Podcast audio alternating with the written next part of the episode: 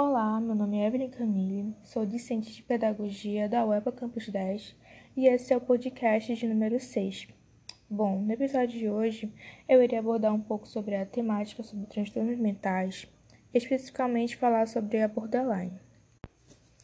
Pessoas com transtornos de personalidade borderline se caracterizam pela instabilidade das emoções, tendo uma estrutura psíquica marcada pela impulsividade emoções oscilantes, relacionamentos tumultuados e apresentando um mundo afetivo caótico, pois elas não possuem uma proteção emocional adequada.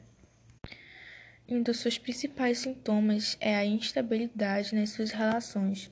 Elas levantam ideias de um ideal e um real, uma expectativa vezes as contrariedades nas suas relações ou as pessoas são muito boas ou são muito ruins, e isso afeta diretamente na sua percepção sobre elas.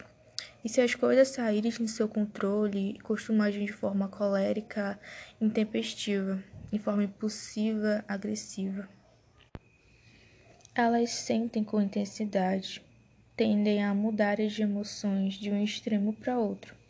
Ou seja, horas estão amáveis e fofas, mas de forma súbita mudam completamente de humor, se tornando, demonstrando ser agressivas, passionais.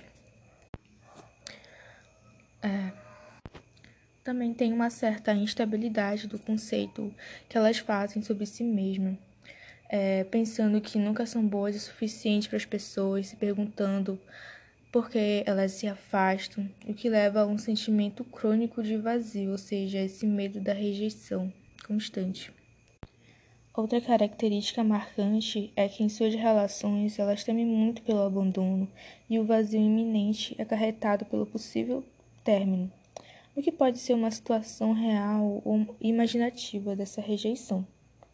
Outro dado relevante a ser ressaltado é que cerca de 10% dos pacientes tendem ao suicídio, à mutilação e atos que os põem em situação de risco, porque dificilmente conseguem controlar seus impulsos.